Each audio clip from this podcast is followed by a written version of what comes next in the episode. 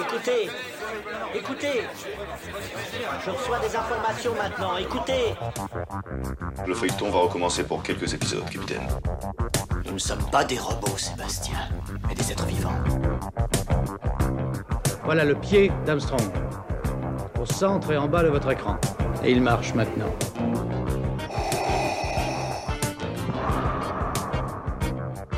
On peut dire aujourd'hui que la science-fiction est bel et bien partout. Tu veux dire qu'on est dans un programme informatique Est-ce vraiment si invraisemblable Si mes calculs sont exacts, attends-toi à voir quelque chose qui décoiffe. Bonjour à toutes et à tous, vous écoutez C'est plus que de la SF, le podcast hebdomadaire sur la science-fiction animé par l'œil de chéri et produit par ActuSF. Orbital, ce nom résonne avec respect pour les amoureux des bulles et les passionnés de science-fiction. En seulement 8 albums plus un hors-série, le dessinateur Serge Pelé et le scénariste Sylvain Runberg ont réussi l'exploit d'inventer un space opéra inoubliable aux éditions Dupuis. Le charme des dessins, l'exigence des scénarios, la profondeur des personnages ainsi que la qualité intrinsèque de l'univers expliquent ce succès et imposent cette série comme un incontournable de la bande dessinée. Évidemment, on ne peut que recommander à nos auditeurs de se lancer dans Orbital. Et puis, avec ce succès, la série se lance maintenant dans un spin-off nommé Outlaws. On retrouve les aventures d'un personnage secondaire de la franchise. J'ai donc le plaisir de recevoir les deux créateurs d'Outlaws. Je vais commencer avec Eric Chabert. Eric, bonjour, vous êtes le dessinateur Bonjour. du premier album d'Outlaws, Le Cartel des Cimes. Merci d'être avec nous. Bonjour, oui, merci. On- on- de dans l'oreillette, on, on m'a dit que vous étiez fan de SF. Oui, oui, complètement. C'est quelque chose qui. J'ai beaucoup lu de romans de science-fiction, beaucoup vu de films aussi de de SF et c'est vrai que et de BD bien entendu. Et j'ai découvert, j'étais abonné au journal Métal Hurlant. Ce qui fait que j'ai découvert euh, beaucoup de bon des, gros auteurs de science-fiction. Euh, J'avais même découvert Druyer un petit peu avant euh, d'être abonné à Métal Hurlant et bon Moebius bien entendu aussi. Donc j'ai un peu commencé à, découvrir la science-fiction avec ces auteurs-là et Valérian de Mézières et Christin. Ces premières BD de SF. Je crois que la toute, toute première réalité c'était celle de Gillon, Les naufragés du temps, la toute première. Voilà, et ensuite euh, Valérian et euh, les Moebius, euh, et Bilal. C'est bien, on est, on est, on est avec quelqu'un qui, qui, qui, qui connaît déjà et on va se faire un plaisir de pouvoir en- parler ensemble. Et puis, nous avons euh, en visio, euh, dans, dans, le- puisqu'il est dans le, noir, dans, dans le nord, il, il est, euh, il est dans un pays merveilleux qui est la Suède. Sylvain Runberg, bonjour à vous. Bonjour, merci de nous accueillir. Ça fait plaisir. Alors Sylvain, il connaît, déjà le, podcast, il est déjà venu pour parler d'On Mars, on est heureux de vous, euh, retrouver. Euh, évidemment, euh, vous, vous êtes là depuis le début avec, Orbital. Je crois, Sylvain, que vous avez voulu faire avec Outlaws un remix entre Battlestar Galactica et, Les Sopranos? Oui, c'est vrai que parfois quand je présentais le, projet à mon, éditeur, c'est les références que je prenais. Euh, parce que la série d'origine Orbital, je pense que ce qui, ce qui, ce qui nous, ce qui, ce qui est marquant, c'est que on a un couple de, diplomates qui sont là en tant que héros principaux, qui sont Caleb et Mesoké, et que euh, plutôt que d'avoir des, des personnages principaux et des héros qui sont orientés plutôt vers la violence, la brutalité ou, ou l'action générale, on, on avait des personnages qui étaient là pour euh, faire œuvre de paix, trouver des, des solutions pacifiques à des problématiques dans le cadre d'une confédération intergalactique où les êtres humains étaient les derniers arrivés et donc euh, les, les plus mal vus. Il y avait une, une référence au phénomène de d'immigration et de racisme dont sont souvent euh, victimes les personnes qui, qui sont les derniers arrivés sur un territoire. Donc ça, c'était un peu les, thématiques de base euh, sur, Orbital.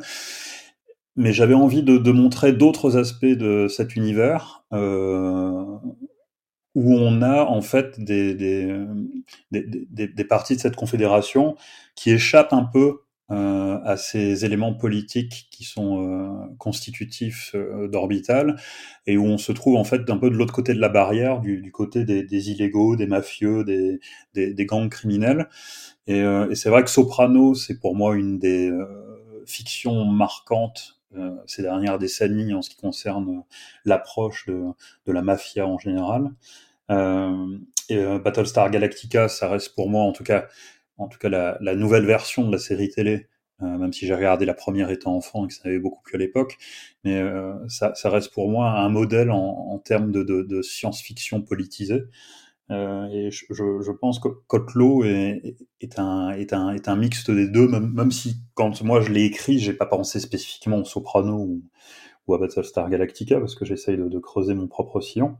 Mais en tout cas, c'est si les gens qui lisent Otlo pensent à, au Soprano et à Battlestar Galactica, ben ça, me, ça me fera très plaisir en tout cas. C'est synonyme de qualité. Un peu comme quand les gens ont souvent comparé euh, Orbital avec Valérian, forcément, ça c'est des choses qui font, qui font plaisir aussi.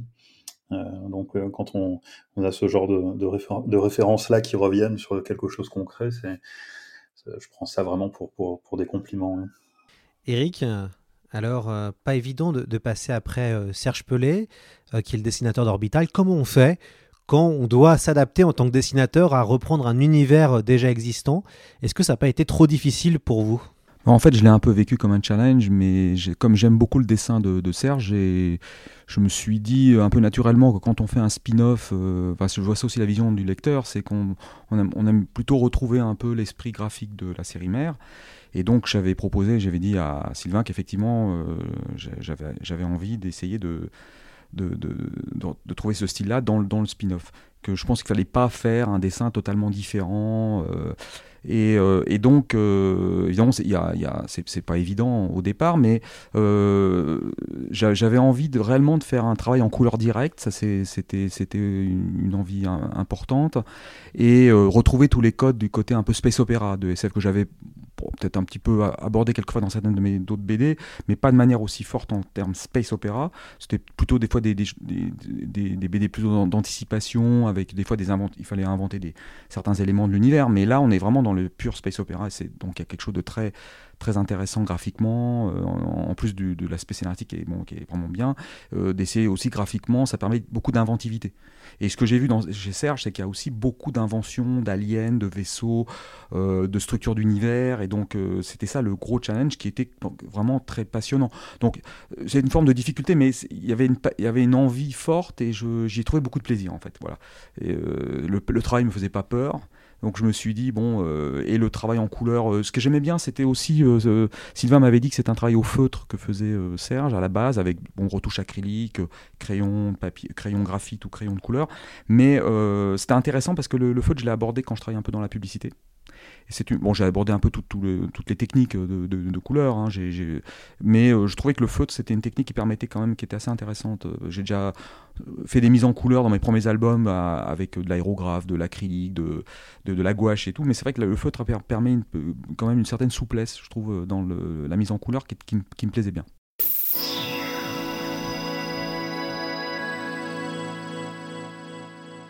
Alors Sylvain, euh, c'est au scénariste que je, que je m'adresse.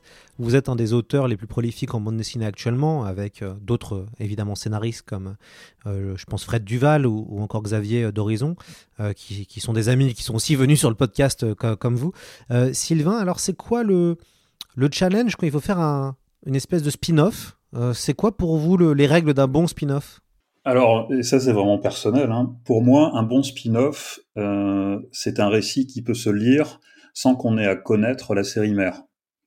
C'est-à-dire que pour lire Outlaw, on n'a pas besoin du tout d'avoir lu Orbital. Pour moi, c'est vraiment important qu'une œuvre puisse exister par elle-même. Euh, il y a beaucoup de spin-offs qui fonctionnent pas sur ce principe et je comprends tout à fait qu'on le, fasse ainsi, mais moi, c'est quelque chose que, que je ne pourrais pas faire. Il faut qu'une œuvre puisse exister par elle-même. Donc c'est le cas d'Outlaw. Il faut absolument pas avoir lu Orbital pour, euh, pour lire Outlaw. Évidemment, les gens qui ont lu Orbital vont, vont trouver des références que les autres ne, ne, vont pas voir, mais en tout cas, c'est pas du tout nécessaire pour, euh, pour ni pour lire l'histoire, ni pour la comprendre, ni même pour, euh, pour appréhender toutes les subtilités du récit. Euh, donc, c'est vraiment une œuvre indépendante en soi. Et ensuite, euh, là, je vais rebondir un peu sur ce qu'a dit Eric, parce que Eric, ce qu'il a fait sur Outlaw, je dirais que c'est un peu une divine surprise. Ça faisait des années que j'avais euh, en réserve et que, et que je voulais lancer cette série. La grande difficulté, c'est comment est-ce qu'on on, part d'un univers aussi particulier que celui qui a créé Serge Pelé dans Orbital, avec une approche graphique qui est vraiment très particulière et qui, qui sort quand même, euh, enfin, qui, est pas du tout euh, courante euh, dans la bande dessinée et spécifiquement en science-fiction. Alors, j'avais envisagé de, de, faire appel à un dessinateur qui n'était pas du tout dans le même style graphique que Serge Pelé, mais, mais en même temps, c'est quelque chose qui, qui me convenait pas complètement. et puis c'est en rencontrant euh, Eric et puis euh, en parlant de ses, avec lui de ses envies et quand il me disait, quand, quand il m'a dit dans ce repas où on a fait connaissance à Paris, qu'un de ses rêves c'était de faire de la science-fiction en couleur directe, je me suis, je me suis dit là, ben c'est c'est c'est euh, c'est assez incroyable parce qu'en fait c'est assez rare comme approche en bande dessinée en science-fiction aujourd'hui de pouvoir faire de la, couleur directe. Et puis quand il a commencé en fait à s'emparer de, l'univers de euh, en étant très très fidèle à l'esprit d'Orbital, euh, que ce soit moi ou l'éditeur, on, a tout de suite dit euh, banco parce que c'était vraiment inespéré. Moi, j'étais pas sûr un jour de pouvoir trouver un dessinateur pour Outlaw, hein, honnêtement. Euh, donc d'avoir Eric qui, qui rejoint notre univers comme ça, c'est, ça a vraiment été une révélation graphique pour moi. Euh, et il y a, bah, d'ailleurs quand les, merci Sylvain. Quand les planches d'Otlo arrivaient chez Dupuis, certaines personnes pensaient qu'il s'agissait d'une nouvelle orbitale. Hein, en fait. Et c'est un compliment de leur part, en fait, euh, vraiment. Donc euh, ça, c'était vraiment la difficulté en fait de ce projet-là, c'est quelle approche graphique avoir. Euh, et est-ce que si on s'éloigne trop d'orbital, est-ce que tout ça graphiquement encore un sens? En fait, avec ce qu'a fait Eric, ça prouve qu'on a eu raison d'attendre, parce qu'il fallait vraiment quelque chose, à mon sens, qui reflète l'esprit graphique d'Orbital pour que ça ait une cohérence, en fin de compte. De mon point de vue, c'est mon point de vue d'auteur, hein, là, vraiment. Euh, en tant que lecteur, on aurait pu faire Outlaw avec un graphisme complètement différent d'Orbital, et ça aurait été certainement, ça aurait certainement fonctionné. Mais là, c'est par rapport à mes envies d'auteur. Ce qu'a fait, Eric, c'est vraiment en fait ce que j'espérais trouver un jour sans être sûr de pouvoir y parvenir en fin de compte. Puis après, pour compléter un peu la, réponse à la, question, c'est vrai que bizarrement, parce qu'il y a des choses qu'on se découvre en tant que dessinateur, par exemple, l'intérêt pour les architectures, je l'ai découvert en dessinant, enfin, je veux dire, depuis quelques temps, depuis quelques années, je veux dire. C'est-à-dire, on ne sait pas forcément avant d'ailleurs, mais euh, j'ai découvert à travers euh, Outlaw finalement que la, création d'Alien euh, ça venait, c'était, c'était vraiment quelque chose qui était venu assez, assez bien. Et je l'ai découvert aussi, ça. C'est-à-dire qu'il euh, y a des fois des choses en dessinant, on se dit tiens, là ça fonctionne, ou on, se plaît à faire ça. Parce que bon, des fois, c'est arrivé dans, ma carrière, mais il y a des fois des, des, des, des choses qu'on fait en BD où on va avoir des aspects, on va arriver à surmonter des problèmes par la technique, la technique et on est où c'est pas forcément forcément complètement notre truc. Mais là, tout d'un coup, en, dessinant Outlaw, je me suis rendu compte que la création d'Alien, tout simplement, que, que j'avais pas forcément fait avant, euh, c'est des choses qui sont venues assez naturellement, euh, graphiquement, et où il y avait un vrai plaisir à le faire. Voilà, il y a des fois des, des, choses comme ça qui sont des découvertes. Après, les aspects architecturaux, j'avais déjà vu euh, la création même de tout ce côté design. J'avais déjà perçu que c'est quelque chose qui m'intéressait. Je l'ai poussé peut-être encore un peu plus loin avec Outlaw, mais euh, je savais déjà un peu que c'était un élément qui voilà. Mais après j'ai découvert d'autres choses en, travaillant. En fait, le dessinateur, des fois on, découvre des choses en dessinant. C'est-à-dire qu'en abordant certains univers, on va se rendre compte qu'il y a des choses auxquelles on, on va fonctionner plus facilement que dans d'autres domaines. C'est avec un peu d'expérience, je me rends compte qu'il y a des dans toute ma carrière, j'ai vu il y a des choses que bon sur lesquelles j'ai c'était peut-être moins mon truc c'est dans certains domaines et puis je, sais que maintenant j'arrive mieux à cerner les choses sur lesquelles on est plus à l'aise ou les choses qu'on préfère faire ou les voilà. Ça aussi on arrive à le mesurer. Mais là il s'est trouvé aussi des conjonctions qui étaient aussi euh, euh, vraiment bien parce que bon euh, parce que c'est vrai que là en fait ce qu'il fallait pour le dessinateur il y avait non seulement les problèmes de la couleur directe plein d'autres problèmes qui pouvaient se poser mais il y avait aussi beaucoup d'aliens à créer. Donc si quel dessinateur il c'est pas quelque chose qu'il a envie de faire ou c'est pas son truc il va avoir du mal sur ce domaine-là. Mais euh, là, voilà, j'ai trouvé que c'était vraiment euh, passionnant, donc euh, ça a bien fonctionné de ce côté-là aussi. Sylvain, alors vous nous présentez un peu le, scénario et le pitch de ce premier épisode de Outlaw? Oui, Outlaw, ça, le personnage principal est une, jeune humaine dont on ne connaît pas le nom au départ, mais enfin on peut révéler qui c'est parce que soit ceux qui ont lu Orbital l'auront reconnu, puis ceux qui, ne la connaissent pas de toute façon, ça ne gêne pas de, de révéler son identité. Euh, qui s'appelle Christina Swani, qui est donc euh, la sœur du personnage principal de, Orbital, qu'on voit aussi dans, dans Orbital. Euh, mais ce récit-là se, se, se, passe en fait quelques décennies avant le, le, le début d'Orbital, une vingtaine d'années en gros, où Christina Soigny est une jeune humaine qui, après avoir perdu ses parents lors d'un attentat sur Terre, a été transféré dans un lycée militaire par son tuteur, qui n'en peut plus en fait de, de l'ambiance de cette école et qui décide de fuguer et de partir à la découverte de la confédération euh, intergalactique à laquelle, euh, appartient depuis peu la Terre. Donc c'est une fugue d'adolescente au départ, c'est le, principe de l'histoire. Et puis comme elle se trouve embarquée en fait avec des, trafiquants, des passeurs de réfugiés, elle va se trouver face à, des difficultés, à faire des choix sur comment survivre. Et euh, son choix, elle, ça va être d'intégrer en fait des, réseaux mafieux extraterrestres et d'essayer de gravir, de gravir les échelons au fur et à mesure euh, pour tenter d'y faire sa place. Donc on a une trajectoire qui est complètement à l'opposé de ce qu'aura choisi son, frère aîné dans Orbital, qui lui choisit de, devenir un diplomate et tout ce qu'il y a de plus euh, légaliste en fin de compte. Ça permet d'avoir un personnage qui est, euh, qui est plus jeune en fait que Caleb Soigny dans euh, dans Orbital, donc euh, il y a peut-être un petit côté un peu plus young adulte dans Outlaw, même si c'est destiné pour moi à tout public, euh, et qui permet en fait d'explorer des, des facettes d'Orbital qu'on n'a pas forcément beaucoup vues dans la série mère, puisque dans la série mère, il y a beaucoup de questions, d'organismes politiques, de gouvernement, de, diplomatie.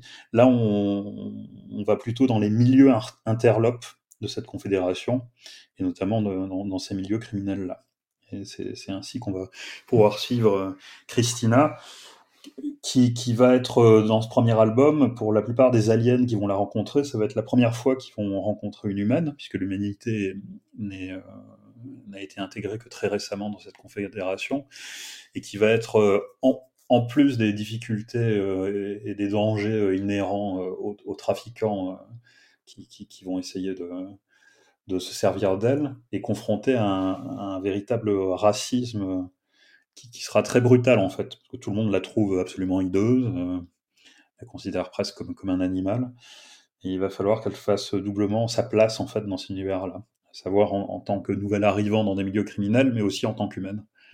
Euh, Eric, qu'est-ce qui a été le, plus euh, difficile à, dessiner entre les races d'aliens, les vaisseaux, les scènes de, combat euh, à travers les airs?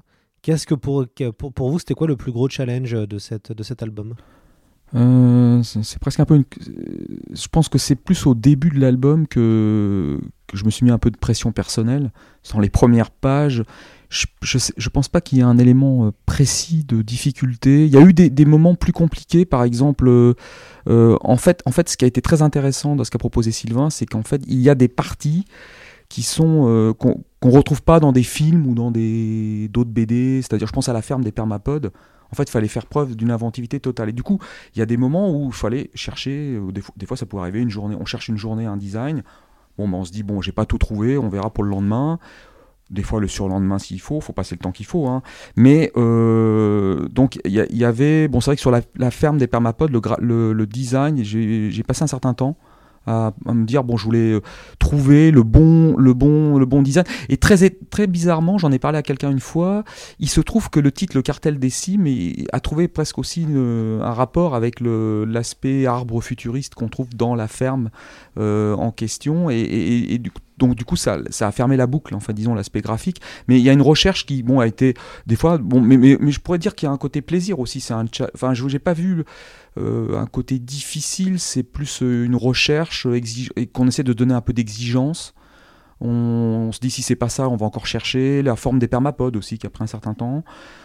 Après, bon, le, le reste, il euh, n'y a pas vraiment une. La difficulté, c'était le, c'est globalement de, de, de s'embarquer dans quelque chose où on se donne une, beaucoup d'exigences. Voilà. Alors du coup, voilà, c'est la, c'est ce petit comment dire aiguillon qui est qu'il faut alors des fois bon comme tous les dessinateurs de BD je suppose on, se lève ce que je dis souvent des fois on se lève avec l'album dans la tête on, se couche des fois avec euh, des images dans la enfin on est quand même souvent euh, habité hein, par, ça, par ce qu'on fait dans, dans, ce métier comme dans d'autres métiers artistiques je suppose d'ailleurs mais et, du coup euh, dans les premiers mois par exemple il y avait un petit côté pression que je me donnais un peu voilà qui, qui, a, qui a un peu diminué avec le temps et les, et les pages bon euh, après il y a la pression, enfin après d'exigence, mais peut-être après au début il y a, voilà, il faut, faut prouver qu'on va, que ça va, qu'on, ça va fonctionner, les premières planches, euh, voilà. Mais il n'y avait pas un élément purement précis de difficulté, pure, vraiment euh, précise sur les aliens, les vaisseaux, parce que les vaisseaux, il y avait un côté amusant. Moi, j'ai essayé de trouver une logique par rapport à Orbital, parce que j'avais remarqué que Serge, il avait créé des vaisseaux que j'avais trouvé très intéressants, qu'on trouvait pas forcément dans d'autres BD, qui étaient plutôt un peu organiques, rond, souvent avec une forme, et j'ai essayé de garder ça. Donc je suis parti souvent de formes un peu insectoïdes, alors il y en a qui ont des formes un peu d'abeilles, euh, en transformant ça. Bon, le, donc, et je, trouvais ça amusant aussi, même si par exemple en général, le côté hyper technologique, euh, je veux dire la, la, la, forme de SF très hard science, des fois ça peut être un peu difficile à dessiner, c'est-à-dire le, euh, bon peut-être pas forcément ce que j'aurais plus envie de faire au, le côté comme ça hein, de, vaisseaux extrêmement complexes, etc. Mais là il y avait un, un côté euh, intéressant parce que voilà on y trouvait euh, des, j'essaie de chercher des formes qui correspondaient au monde insecte, insecte ou animalier, donc que j'avais trouvé que chez Serge il y avait un peu ça et que du coup on n'était pas forcément dans des vaisseaux qu'on trouve dans Sillage par exemple, qui sont plus, mon avis, plus technologiques pur et dur. Et donc, euh, des fois, ce qu'on sentait dans Sillage, par exemple, des fois des dessins qui font presque un, peu côté ingénieur, hein, qui travaille son, design. Moi, j'avais pas, pas envie forcément de rentrer dans ce, cet effet, cette chose-là. Et donc, comme j'ai vu que Serge, il faisait des vaisseaux qui étaient vraiment euh, intéressants aussi dans, dans, l'esprit organique, euh, qu'on retrouve aussi un peu dans la case des métabarons, par exemple. En parlant de, de BDSF en couleur directe, c'est ce que j'avais trouvé intéressant. Dans Siréménez, j'avais trouvé, il y avait des vaisseaux qui ressemblaient à des, des sortes, par exemple, d'orques ou de ou de baleines euh, flottantes euh, et qui était assez intéressant. Là, voilà, j'essaie de chercher dans, des formes plus, euh, plus dans le monde animalier ou insecte, insectoïde. Voilà.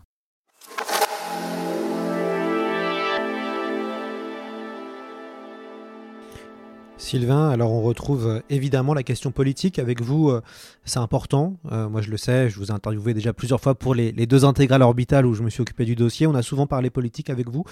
cette fois-ci, Sylvain, pareil, hein, dans Outlaw, vous faites aussi du, space opéra proche de, de, Yann M. Banks, le cycle de la culture, immense, immense saga qu'on conseille à tous les auditeurs de, lire. Pour vous, c'était important de, parler de réfugiés clandestins, par exemple, sachant que c'est un album où à la fin, il n'y a pas beaucoup de c'est un album assez dur. Oui, c'est un album assez dur, effectivement. Bon, Yann M. Banks, la culture, ça, c'est vraiment quelque chose qui m'a influencé au départ quand j'ai pensé euh, créer Orbital. Donc, euh, c'est vraiment une, une, belle référence. Euh, et ce qui m'intéresse, j'ai souvent dit, c'est d'utiliser la science-fiction comme un miroir sur nos propres sociétés. Ça fait quand même plusieurs années que la question des réfugiés en Europe est de, est, de plus en plus présente, avec, on le sait, des milliers de personnes qui meurent chaque année en Méditerranée en essayant de rejoindre les côtes européennes. Et il y a cette idée-là, en fait, qui, a donné naissance au premier récit d'Otlo. C'est vrai, il y a des réfugiés, des clandestins qui cherchent un, un autre avenir, euh, un, de meilleur, un, meilleur ailleurs. Euh, Christina fait partie de, de cela, même si c'est la seule humaine parmi eux, même si elle-même ne sait pas exactement ce qu'elle cherche, parce que avant tout, Christina c'est une fugueuse, donc euh, elle fuit avant de, avant tout. C'est pas tellement qu'elle a un, but en soi, elle, veut fuir et partir euh, au plus loin. Et, c'est vrai que j'ai voulu essayer de, dans l'ambiance de l'album, d'évoquer euh, ces problématiques, ce que vivent ces personnes quand elles quittent tout et qu'elles qu'elle se retrouve aux mains de trafiquants qui, ne voient en, elle que, que des, bénéfices potentiels et qui font peu de cas de, la vie des, personnes euh, qui, qui, transportent. On retrouve toutes ces thématiques dans, dans, le, premier, dans le premier album euh, d'Otlo. Euh, c'est vraiment quelque chose qui, qui m'a influencé sur ce scénario-là. Sachant qu'Otlo, à la différence d'Orbital, Orbital, c'est un récit complet tous les deux tomes, donc ce sont des diptyques. Ici, sur Otlo, on essaye d'avoir un récit complet par tome. Euh, même s'il y a une ligue directrice euh, sur l'évolution de, Christina et des personnes qu'elle va rencontrer. Mais la, thématique principale, effectivement, euh, de ce premier album, en tout cas en termes d'inspiration, c'est vraiment ces, réfugiés qui se retrouvent aux mains de passeurs sans scrupules. Et c'est malheureusement ce dans quoi tombe Christina ici. Christina fait penser à plusieurs personnages de, la science-fiction. Euh, c'est un personnage fort qu'on découvre déjà dans, Orbital. Elle peut faire penser à un personnage de BD euh, assez connu comme Carmen McCallum. On peut aussi penser à, au, Major Kusanagi euh, dans, dans Ghost in the Shell. Mais je sais, Sylvain, que vous, vous allez me dire Hélène Ripley d'Alien, car Alien, c'est aussi une source d'inspiration, je crois.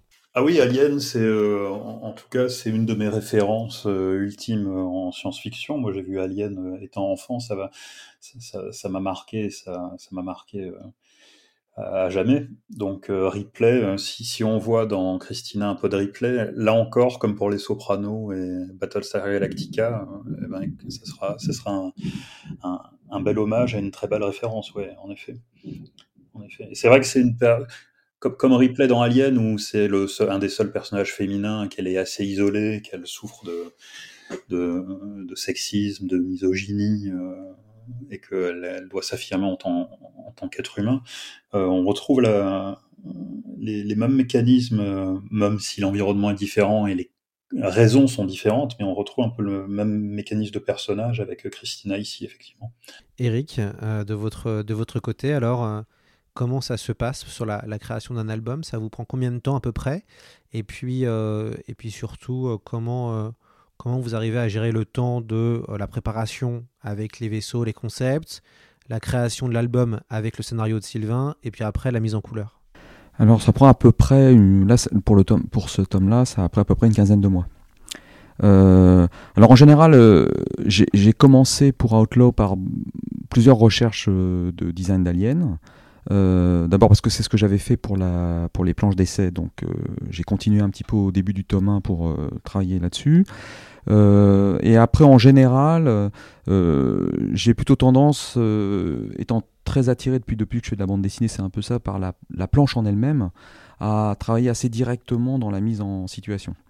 C'est-à-dire que si je dois trouver, d'ailleurs ça m'aide bien parce que là je vois même pour le tome 2, il y a des choses qui, qui se mettent en place en design, des fois sur la, en réfléchissant, en étant vraiment immergé dans l'univers plutôt que de chercher forcément des fois des choses que sur une feuille blanche c'est que euh, après, bon, en général, il y a des choses qui viennent euh, directement en, posant, en posant les choses sur la planche. Bon, si j'ai besoin d'un élément précis, je vais prendre un papier à côté, chercher un design euh, précis. Mais il y a des fois des éléments qui vont se mettre en place.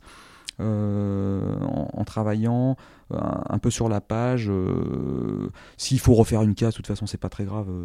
On, prend un papier, voilà. Bon, c'est tant que c'est on n'est pas passé encore au stade de mise en couleur. Après, la deuxième phase, c'est que c'est encore un petit peu technique dessin, ça, un peu de cuisine. Mais il euh, y a, euh, comme le travail j'avais vu un petit peu par rapport à Orbital, c'est un mélange. Il n'y a pas un ancrage euh, complet comme je faisais avant. C'est-à-dire, on fait un ancrage complet, puis après, on passe à la couleur. Il y a une, une forme d'ancrage d'une partie d'éléments. Et puis, des fois, les arrière-plans sont faits au crayon avec des feutres gris pour donner les effets de profondeur. Parce que c'est ce que j'ai bien aimé dans le dessin d'Orbital, c'est qu'il y a vraiment de, beaucoup d'effets de profondeur qui sont créés. Et euh, donc, on, on, je vais laisser des zones qui seront qu'au crayon, avec des crayons très fins, des fois des 002, hein, des crayons très très très fins, euh, pour travailler des, profondeurs de champ. Euh, et la mise en couleur va passer par-dessus. Puis il y aura des fois des, trames qui seront faites un petit peu dans, l'esprit, par exemple, qu'avait Bilal, hein, quand j'ai parlé de Bilal au début. Il y a un peu ça chez Serge d'ailleurs, c'est ces trames faites au crayon qu'on voit dans pas d'autres albums d'ailleurs. Même Jiménez travaille pas comme ça.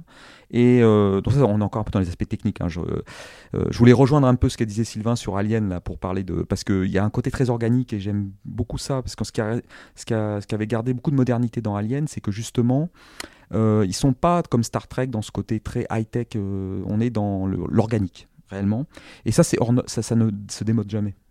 Et ça, c'est très intéressant parce que, bon, euh, là, je rejoins un peu, c'était pour répondre ce que je voulais répondre tout à l'heure à, ça. Euh, comme le film, le premier date de, 10, de 79, c'est-à-dire deux ans après le premier Star Wars, je trouve qu'on a l'impression qu'il a été fait hier encore, le, le Ridley Scott.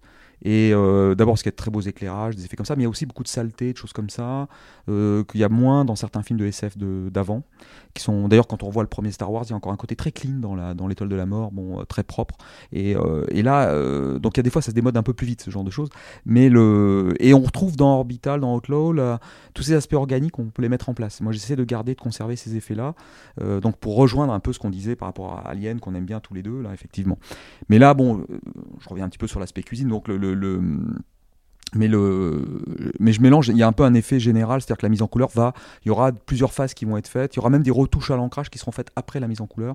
Euh, par exemple pour dégager les premiers plans un peu plus fortement avec les ancrages bon les euh, donc il y, a une cuisine en fait c'est une forme de cuisine. Mais j'ai un peu l'impression que Serge c'est la même chose hein, c'est une vraie cuisine. Il y, a moins ce côté euh, compartimenté qu'il y avait dans la BD classique c'est à dire on fait un ancrage complet. Une fois qu'on a totalement bien gommé tout parce que là des fois c'est intéressant de laisser des traits de crayon même de, de, de, recherche. C'est-à-dire, on laisse un peu le trait.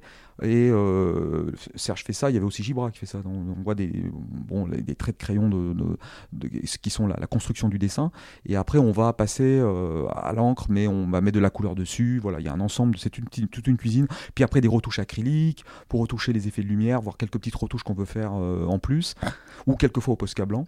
Hein, des, retouches directes. Enfin, c'est vraiment un ensemble. Et pourquoi pas un peu une retouche au crayon de couleur à un moment donné s'il faut. Euh, voilà, vraiment c'est un, c'est vraiment une, cuisine. Euh, mais ça prend, c'est vrai que c'est bon, c'est un Quand on parlait de difficulté, même un peu pour rejoindre ça, c'est peut-être la, longue, peut la longueur que ça prend. Enfin, quand même travail de planche en couleur directe, peut-être un petit peu plus long qu'un travail où on sépare ancrage et mise en couleur. Voilà, c'est qu'on va passer peut-être un peu plus de temps sur le, travail. Euh, bon, après ça c'est, voilà, on le sait, que on sait à la base. C'est aussi peut-être pour ça que beaucoup de dessinateurs ont un peu peur de cette technique. C'est aussi la, peur principale étant aussi pour beaucoup d'auteurs, il n'y a pas de pomme Z. Voilà, mais comme je dis, on, bah, s'il y a un problème, euh, bon, j'ai une gomme électrique pour des fois euh, qui permet même avec le papier de travailler des fois des retouches éventuelles qui se reverront pas avec le feutre parce qu'avec le feutre en passant quelque chose qui a été gommé à la gomme électrique en fait ça passe encore bien. Bon il faut pas trop insister non plus hein, mais ça peut euh, voilà. Donc c'est un ensemble de choses techniques que je mets en place. Et s'il faut refaire une case on refait une case hein. bon là il n'y a pas de problème euh, bon euh, ce qui compte c'est le résultat. Sylvain est-ce que vous savez où vous allez avec avec Outlaws? Euh, je sais que pour Orbital, euh, vous avez un peu une idée de la fin et quand ça va se terminer.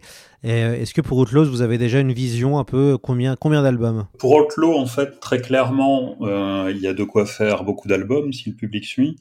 Mais on va dire que j'ai en tête en tout cas un premier cycle de, trois albums où à chaque fois il y aura un récit spécifique et complet qui va, qui, va, qui va mener en tout cas à une, une forme de, de fin potentielle à la fin du tome 3 et ensuite, il y aura de toute façon, si, si on a nos, les lecteurs derrière nous, de, de quoi faire pour continuer. Mais euh, pour m'assurer que, quoi qu'il arrive, d'un point de vue commercial, euh, aucun lecteur ne se retrouve lésé avec une histoire qui ne se termine pas. En tout cas, il y a une vraie fin qui est prévue dans le tome 3. Très bien. Donc, on, on risque. Eric risque de travailler longtemps sur la série, peut-être. bah, c'est ce qu'on souhaite, c'est ce qu'on souhaite en général. Hein. c'est ce qu'on souhaite aux auteurs. on espère. Là, c'est encore, c'est encore trop tôt, mais euh, les premiers, les premiers résultats de l'album sont encourageants. Donc, euh, il faudra voir C'est ce qui est toujours motivant, hein, parce on sera dans, dans, six mois, mais en tout cas, ça a plutôt pas mal démarré, on va dire. C'est ça qui est important. On croise les doigts pour que ça continue dans cette euh, lignée-là. C'est quoi pour vous, messieurs, un, bon euh, space opéra? Je sais que vous êtes fan de SF. Euh, Sylvain, peut-être? Toi, as un bon space opéra pour toi, c'est quoi? Un bon space opéra, typiquement, c'est la culture, par exemple. C'est quelque chose qui est épique, mais qui pose des vraies questions sociétales et politiques. Ça, c'est vraiment très personnel, hein, mais c'est ma vision d'un bon space opéra.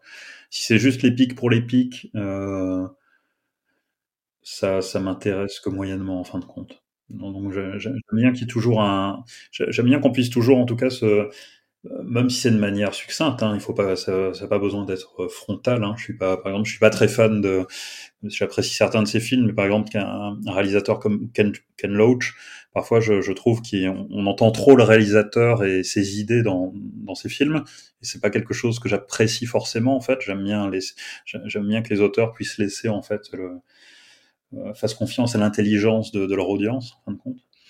Euh, mais voilà, un bon space opéra pour moi, c'est quelque chose d'épique et puis qui éventuellement peut faire réfléchir un peu. Là, je rejoindrai complètement Sylvain. C'est vrai que je pense aussi à des space opéras bah, comme euh, enfin, Dune et Hyperion, euh, qui sont. Euh... Alors, dans, Hyperion, il y a aussi une grosse. Enfin, c'est important, des fois, les space opéra, une grande, grande originalité de l'univers. C'est essayer de trouver aussi des. Comme dans Dune, hein, d'ailleurs, parce que bon, Dune, on est tellement habitué que bon, on a presque, presque intégré. Euh, intégré l'univers en quelque sorte mais euh, il y a, l'originalité de l'univers quand même qui est important parce que souvent quand on prend les quand on parle des fois de, même de théorie de scénario, quand il parle par exemple de la création d'un univers, la création d'un univers dans notre space opéra est particulièrement important. Parce que des fois, dans des univers plus intérieurs, comme je pense à Kadik, des fois l'originalité peut venir simplement d'un concept, une idée, et puis bon, si l'univers derrière, ça peut être un moment donné, pourquoi pas moins important. Là, il y a, cette chose-là. Après, je suis tout à fait d'accord avec Sylvain qu'il faut toujours qu'il y ait un élément plus profond sociétale, bon, de, réflexion, voire philosophique et tout. Enfin, il faut qu'il y ait quelque chose derrière, sinon la bonne SF, elle a toujours ça. Hein. Sinon, de toute façon, c'est toujours la, science-fiction. Moi, j'ai toujours dit, il y a toujours un aspect. c'est étonnant qu'elle ait mis du temps à se faire bien accepter. J'ai toujours été surpris de ça parce que je trouve que c'est un des genres qui, a quand même un, fond philosophique assez fort. Euh, et en France, on est quand même on est assez attiré par la, la philosophie est importante. Et je suis toujours étonné qu'elle ait mis du temps à se faire bien accepter parce qu'il y a quand même un propos vraiment profond. C'est pas, par exemple, l'heroic fantasy, c'est plus compliqué, je trouve, par exemple. L'heroic fantasy, euh, souvent, c'est un univers fantastique, euh, féerique. Bon, des fois, on peut y mettre un peu de fond, mais, mais c'est un peu moins visible. En science-fiction, il y a toujours, quand même, la plupart de la bonne SF, euh, il y a toujours une réflexion forte, qui peut être métaphysique parfois, qui peut être bon, philosophique ou de, de, société sociétale, etc. Bon, et donc, c'est pour ça que c'est quand même profond, la, la science-fiction. C'est toujours penser ça. Et le space opéra fait partie. Alors space opéra parce que il a un côté épique des fois, comme je dis, parfois je pense en France des fois ça peut faire peur parce que on est toujours très pris par le côté euh, émotionnel, euh, intérieur. C'est pour ça d'où le succès de Kadik d'ailleurs un petit peu par rapport à ça. Mais euh, je trouve qu'il faut avoir. J'aime bien ce mélange moi, l'aspect épique et en même temps réflexion. C'est-à-dire que le côté spectaculaire, ce qu'on a eu par exemple avec la, un peu la trilogie Matrix, mais notamment le premier, c'est-à-dire à la fois très spectaculaire et un fond philosophique, euh, la profondeur, euh, voilà. Et, ça, je trouve ça assez intéressant d'avoir ces deux aspects-là, qu'on retrouve un peu plus dans le space opéra, par exemple, que dans d'autres genres de, SF. Euh, des fois, la art science, par exemple, c'est des choses plus comment dire, je pense un petit peu à, à 2001, mais même il y avait Arthur Clarke, Clark, il a écrit aussi un autre bouquin où c'est la découverte d'un vaisseau spatial où en fait on comprend pas la, il se pose des questions sur ce, sur vaisseau alien et on, a il y a toujours pas de connexion entre les, deux civilisations en fait c'est une incompréhension entre la lecture du, vaisseau et ça c'est un peu il y a quand même une réflexion philosophique ceci dit hein, quelque part je dis ça mais en fait il y a une grande réflexion philosophique, mais euh, dans l'art science, après l'art science, elle va, peut-être se relier davantage à la technologie, mais après, bon, c'est aussi un élément de notre société. Euh, mais c'est vrai que le, le, space opéra, bon, il a eu un peu de mal aussi. je pense que Star Wars a beaucoup aidé un peu à démocratiser le genre ou à le faire bien connaître parce que voilà il y, avait aussi l'aspect spectaculaire qui passait bien au cinéma qui, a fait connaître ça peut-être un peu plus que les que certains romans de je pensais un peu à tout ce qu'avait fait enfin Asimov à Van Vogt qui avait des, space opéras qui peut-être euh, là il y a Fondation par exemple qu'on a commencé à adapter en série euh, bien que ce soit quand même difficile je trouve assez complexe un petit peu difficile à adapter mais euh, c'est des, des romans qui ont aussi une profondeur. Pareil Fondation il y a toute une société derrière. Parce qu'en fait les, les auteurs qui créent ça ils des univers complets qui sont, qui sont un reflet de notre propre univers.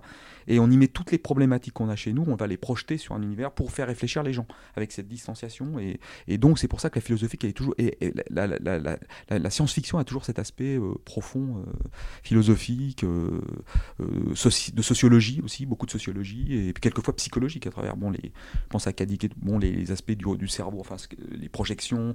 J'avais même dit à un moment donné que Kadik, je crois qu'il y a des aspects qu'on trouvait dans Kant il a expliqué le noumen et le, phénomène. Donc le noumen, c'est une projection qu'on se donne de l'univers. Et même Kant se disait à l'époque, euh, et si on était dans un univers euh, tout rouge, mais euh, si par exemple on voyait rouge, est-ce qu'on dirait que la réalité elle est rouge? On ne sait pas en fait. C'est nous qui voyons ça comme ça. Et en fait, Kadik a toute sa problématique, elle tourne sur des choses comme ça. Donc voilà, on retrouve partout des, aspects philosophiques.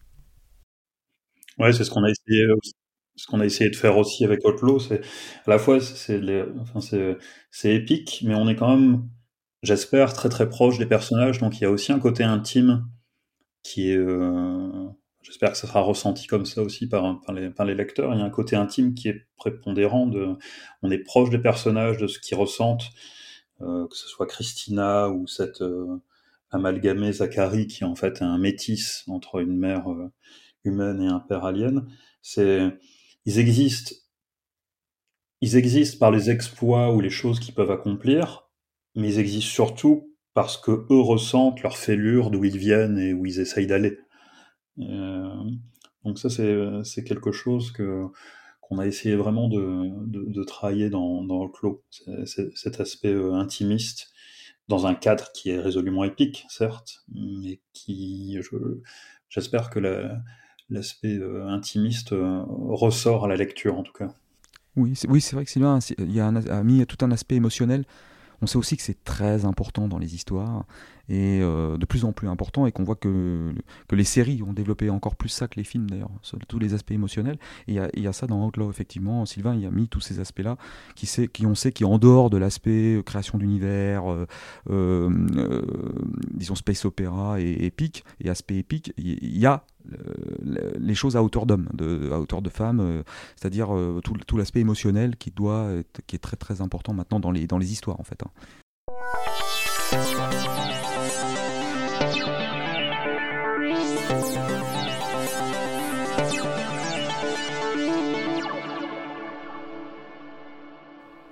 Un petit mot, Eric, sur euh, l'excellente couverture de cet album. Euh, qui, a, qui, a, qui, a, notifié parce que les, les, couvertures euh, chez Orbital sont souvent très réussies et euh, la couverture est totalement au niveau de la, de la série. comment vous avez construit cette couve d'Outlaws? Alors sur cette couverture, j'ai fait plusieurs essais. D'ailleurs, j'ai pas mal travaillé cette couve. j'ai fait plusieurs, plusieurs croquis de différentes couvertures. Et il est vrai que cette couverture, je me souviendrai toujours, est un peu arrivée un peu comme ça, un peu voilà, il y a un côté instinctif, et j'ai senti un petit peu assez vite qu'il y avait un truc, euh, un petit peu plus que les autres que j'avais essayé, en, enfin dont j'avais fait les croquis, et que cette couverture, je me suis dit tiens ça ferait ça ferait une bonne couverture, donc euh, tout en proposant plusieurs couvertures, tout le monde, enfin j'avais un peu marqué ma préférence, et Sylvain a aussi rejoint. Euh, cette, était d'accord avec, cela, avait rejoint cette préférence, et la directrice de collection, et tout le monde est derrière. Mais c'est vrai que ça s'est fait un peu, bon, je dirais, il y a un moment donné, euh, on cherche plusieurs couvertures, puis, et puis euh, on, pense à une couverture, et puis on se dit, tiens, là, ça fonctionne, euh, il y a un peu tous les éléments, parce qu'il y avait des couvertures qui me paraissaient trop, comment dire, quand c'est trop l'extrait, j'avais compris ça à travers une couverture, quand c'est trop un extrait d'une action, ça fait un peu vieille couverture. Parce qu'autrefois, les couvertures, les auteurs faisaient, par exemple, des gens qui courent à un endroit, d'une voiture les poursuit, ou les camions, je pense à des BD, euh, je sais pas, les casseurs ou d'autres BD comme ça, on va voir des, des, une séquence, voilà, un petit extrait d'action. Et ça, ça fait un peu ancien, un peu, voilà. Donc il faut trouver quelque chose qui soit un peu mystérieux, il faut qu'il y un aspect un peu mystérieux et euh, un peu comment dire euh, peut-être on peut être des fois un peu plus contemplatif se permettre. Des fois ça, ça a un petit côté voilà la personne qui regarde au loin. Alors là, elle est posée pareil euh, qui regarde un décor. Ça c'est quelque chose que j'aime bien. En fait je pense que je suis parti de l'idée qu'il y a un peu dans les concept art de faire un petit personnage qui regarde un, qui regarde un décor. C'est souvent ça donne un côté un peu grandiose un peu voilà. Donc je pense que c'est un peu l'idée de, j'ai dû partir un peu inconsciemment de ça parce que c'est un truc qui m'intéresse. C'est un premier plan un arrière-plan une personne qui regarde un univers ça fonctionne toujours assez bien. Euh, Sylvain, dernière, euh, une des dernières questions. Euh, cet album a une fin, entre guillemets. Vous avez refusé de, de, faire une, on va dire une fin un peu en queue de poisson et, du coup pour aller pour attendre le, second album. L'album, c'est un premier volume très maîtrisé où il y a vraiment un début et une fin. C'était une volonté, vous, de, de, finir, de vraiment conclure ce premier album avec vraiment la, la fin de l'histoire, quoi? Oui, tout à fait. C'est vraiment une volonté de se démarquer euh, d'Orbital qui fonctionne en diptyque et de faire ce que je n'ai pas fait souvent dans ma carrière en fin de compte, d'offrir une série avec à chaque fois un récit complet. C'était plutôt la norme euh, dans les bandes dessinées que je lisais étant enfant dans les années 70 et 80. Enfin, c'était beaucoup plus en tout cas présent qu'aujourd'hui. Euh, aujourd'hui, on a tendance à faire, du sériel. Problématique avec le, le sériel, en fait, c'est que maintenant l'environnement euh, créatif, culturel a quand même changé, notamment avec le, développement incroyable de tout ce qui est séries télévisées. Et je pense qu'une des problématiques de la bande dessinée franco-belge aujourd'hui, c'est d'offrir de, des récits euh, qui ne sont complets qu'au bout du quatrième ou cinquième album, pour lequel les lecteurs doivent attendre 4 ou 5 ans avant d'avoir une véritable fin. Et je, pense que cette problématique-là, il va falloir euh, y faire face de, plus en plus souvent et y réfléchir sur comment éventuellement la, contourner, parce qu'on voit que le lectorat en bande dessinée franco-belge, alors ça reste très dynamique, mais il vieillit. Euh, on voit très bien qu'on a beaucoup de mal à recruter de nouveaux lecteurs de moins de 35 ans qui sont habitués à d'autres formats, à d'autres rythmes de parution. Alors on peut s'en plaindre, mais s'en plaindre, ça changera pas la réalité euh, et les faits tels qu'ils sont. Donc, pour moi, avec euh, Outlaw, c'était vraiment important d'offrir un récit complet à chaque fois, même si ensuite il y a, une trame dans, le long cours qui se suit, euh, qui suit entre les différents albums.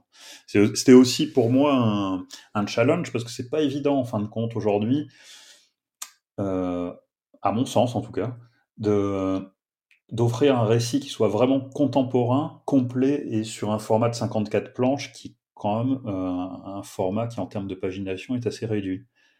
Donc il faut vraiment réfléchir et être euh, efficace ou malin ou enfin il faut pour, vraiment offrir une, histoire complète qui, qui, ait du sens sur une pagination qui, au regard des autres médias existants aujourd'hui, est, quand même assez courte.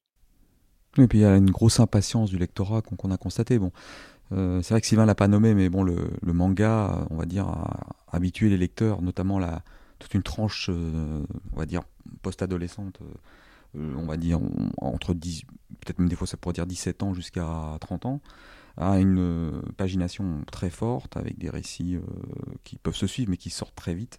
Et en fait, le problème, le défi qu'a la franco-belge actuellement, c'est de répondre à, de, face à cette concurrence et comment se positionner. Alors, il y, a plusieurs façons. Soit, on soit ça passe par des romans, alors, il y a pas mal de romans graphiques, mais on n'a pas toujours encore, ça arrive quelques fois, on n'a pas toujours des romans graphiques dans le genre. Des fois, le roman graphique est un, une catégorie à part qui va traiter plus d'aspects intimistes ou de, de, société ou politique ou de société ou lié à, enfin vraiment lié à l'actualité par exemple des choses comme ça je pense à, par exemple à des romans graphiques même sur euh, des, actualités très très brûlantes euh, voilà. Mais euh, quand on veut être dans le genre on était plus habitué à des paginations des, plus courtes et donc, ou alors des cycles et c'est vrai que Sylvain a raison de dire qu'autrefois, la bande dessinée, la plupart des. Je pense à Valérian même, hein, les BD se finissaient. Alors, euh, le premier diptyque dans Valérian, c'est Métro Brooklyn. Euh, euh Châtelet, voilà, c'est Métro Brooklyn. Voilà, euh, direction New Cassiopée. voilà. C'est-à-dire que, qui est très, très, bien, mais en fait, il arrive assez tard. Et il arrive dans les années 80, et, et puis même d'autres BD, je pense à Blueberry, où le premier diptyque, c'est le Spectre Baldor. Mais bon, après, il y a on va passer à Chihuahua Pierre qui va durer, bon, qui va être une forme de cycle déguisé qui est en fait le premier cycle qui va durer jusqu'au bout de la piste, donc assez long. Et puis je pense beaucoup à la quête de l'oiseau du temps, qui a vraiment commencé ce qu'on appelle les vrais cycles et qui après a généré toute une, époque euh, dans la bande dessinée des années 80 et 90 où on était dans le, dans le cycle et plus du tout dans les, albums euh, autoconclusifs. Et euh, alors que c'était vraiment la norme dans les journaux, enfin je pense à Bernard Prince, à Bruno Brasil, à toutes les BD de toutes ces BD de, de cette époque-là qui étaient en un tome. Euh, c'est vrai que maintenant, on, a des lectorats très très impatients qui, qui peuvent plus attendre 4-5 ans, qui euh, veulent soit un bouquin complet, on met les 4 tomes d'un coup. Euh, c'est qu'on arrive. Maintenant, on a des romans graphiques qui seraient presque des BD qu'on met, où les, éditeurs, on a l'impression qu'ils ont attendu que, je pense à la bombe, une autre BD, mais où les éditeurs ont attendu que la limite il y ait les 4 tomes pour les sortir d'un coup parce que le lectorat va pas attendre un tome, puis deux tomes, trois tomes. Donc du coup, soit on revient effectivement à ce format de plus autoconclusif, qui est intéressant, qui est, très bien, et qui avec un fil rouge quand même qui permet de se développer, soit après on attaque les romans graphiques, euh, ou alors on rentre dans une autre logique commerciale qui serait de de, constituer des équipes pour travailler comme dans le manga. Mais ça, après les mangaka, les conditions de, travail sont pas faciles. ce, qui a, déjà existé, euh, RG il avait, oui, un, il avait studio. un studio, mais c'était pas exactement la même chose parce que là on est. Oui, après, euh, après il prenait un certain temps pour les faire. C'est pas pareil parce que le manga, les mangas ils vont très très vite. Enfin bon, après ils ont, il y a plein de bouquins qui étaient déjà prêts et qui ont, été prêts, qui, qui ont été publiés directement en France. Mais c'est vrai qu'ils ont quand même une, certaine rapidité de, de travail là-bas. Eh ben, ce sera le, mot de la fin. Merci beaucoup, messieurs, d'être venus sur euh, ce podcast et surtout pour ouvrir cette saison 3, puisque c'était la, première fois que nous avons sur C'est plus que de la SF pour cette saison 3 euh, un auteur et un dessinateur de bande dessinée, ensemble pour parler d'une BD et pour parler euh, d'Outlaw. Donc on est euh, extrêmement heureux. On recommande évidemment la lecture d'Outlaw aux éditions Dupuis qui en, one shot et puis relire les intégrales d'Orbital. et le, le, mois de septembre se termine avec vous. Alors on est très content au niveau des auditeurs. C'est le petit mot pour les auditeurs. On est extrêmement heureux de ce premier mois de septembre. On a pu vraiment vous, vous donner des podcasts de de qualité avec euh, quand même des, gens euh, incroyables qui sont venus euh, durant tout le mois. On va vraiment essayer de, continuer dans cette, dans cette direction. Le podcast sur la fantaisie, c'est plus que de la fantaisie qui sort tous les vendredis, fonctionne bien. On a aussi des, premiers retours. N'hésitez pas à euh, mettre des notes, à nous, à nous noter, euh, que ce soit sur Apple Podcast, sur euh, Spotify, à laisser des commentaires sur Apple Podcast, ça fait toujours plaisir. Mais en tout cas, le podcast Fantasy prend bien, donc n'hésitez pas à, aller l'écouter le, vendredi. Et puis, on, peut, on va, on va l'annoncer, on l'annonce officiellement. Nous allons lancer un prix de la bande dessinée. J'ai eu le, plaisir d'être interviewé par Livre Hebdo où j'ai pu annoncer cette, cette belle nouvelle. Donc, on va vous donner des informations très prochainement sur notre site sur notre site internet et sur les réseaux sociaux. Il y aura donc le premier prix BD de SF euh, 2022. Ce sera vous, les auditeurs, qui allez décider quelle sera la meilleure bande dessinée de science-fiction. J'ai eu l'occasion de, pouvoir m'entretenir avec plusieurs éditeurs qui joueront le jeu. Donc, on sélectionnera une dizaine de personnes au hasard. On va faire un, formulaire de demande pour participer. Euh, les auditeurs euh, recevront, je pense, une dizaine euh, d'albums et il faudra euh, désigner quelle BD de, science-fiction sera la meilleure de l'année. Et je peux déjà euh, vous dire que Outlaws sera évidemment sélectionné dans les 10 euh, BD de, science-fiction. Donc n'hésitez pas, on vous donnera des informations via le site internet ou via Twitter. Le prix sera évidemment doté à la hauteur de, de 1000 euros. Il y aura après une remise de prix et on est en train de discuter avec la galerie 9e art. Mais normalement, le gagnant, si il fait des dessins sur des pages directes, non pas en numérique mais sur du papier, aura aussi la possibilité euh, d'être exposé. Il y aura, euh, s'il est, d'accord ou si les auteurs sont d'accord, une vente euh, aussi de, planches originales euh, pour la remise des prix. Voilà.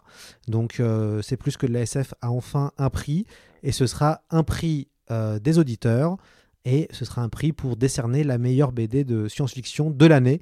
Donc j'espère que vous serez euh, nombreux et nombreuses à participer et je suppose que cette euh, annonce réjouit déjà Eric et Sylvain. Oui, bah, effectivement. tout- Ah, tout à fait. Ouais. On est très honoré de faire partie de cette ouais. première Ouais. sélection. Et puis c'est une super initiative. Donc euh, on- je, je me, je me languis de, de prendre le temps d'écouter aussi le podcast sur la fantasy en fait. C'est un, genre en fait que je connais assez peu. euh, même si j'en ai écrit parfois, mais je, je- suis plutôt en fait à la base euh, venu de la SF. Et euh, je suis vraiment curieux de savoir, euh, de connaître ce que vous avez à, à en dire, parce que je sais que j'ai beaucoup de choses à En découvrir. tout cas, merci en tout cas pour la. Et, et encore une fois, Merci ben, pour cette la sélection, sélection. Ça fait vraiment plaisir. Non, non, mais c'est tout à fait, tout à fait normal. Et puis bon, après, évidemment, ce sera aux, aux auditeurs de- de- et aux auditrices de, de décider euh, qui sera le gagnant. Mais, euh, mais voilà, donc on, on est très heureux de, de pouvoir faire cette annonce avec vous en plus, messieurs, puisqu'on aime votre travail. Et puis, euh, on vous donnera plein d'informations euh, à venir. Normalement, pour le mois d'octobre, on fera la sélection, j'espère, et on fera la première, on fera la sélection des albums et la sélection euh, du jury. Donc euh, n'hésitez pas, on vous donnera plein d'informations pour que vous puissiez participer et, euh, et puis on pourra échanger et euh, ce sera, euh, j'espère, un, un grand moment de, de partage pour vous faire aussi découvrir le, le 9e art euh, qui, euh, qui est incroyable en ce moment. Encore merci messieurs et puis j'espère qu'on vous reverra bientôt dans, dans le podcast. Merci, merci beaucoup. Ben, merci à vous, Merci. et puis euh, à bientôt, on espère. À bientôt. oui. À très vite.